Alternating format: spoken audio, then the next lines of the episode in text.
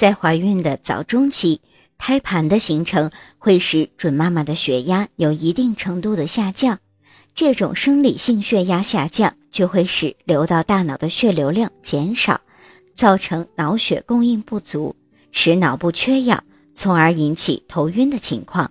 尤其是突然站立或者是乘坐电梯时，会发生晕倒的情况。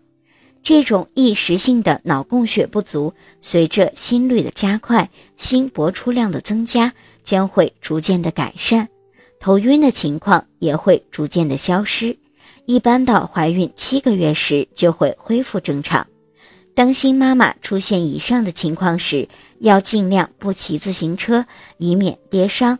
如果头晕的情况发作，要立即坐下或者是平卧，以阻止头晕的加剧，并且要避免长久的站立。如果您在备孕、怀孕到分娩的过程中遇到任何问题，欢迎通过十月呵护微信公众账号告诉我们，这里会有三甲医院妇产科医生为您解答。十月呵护，期待与您下期见面。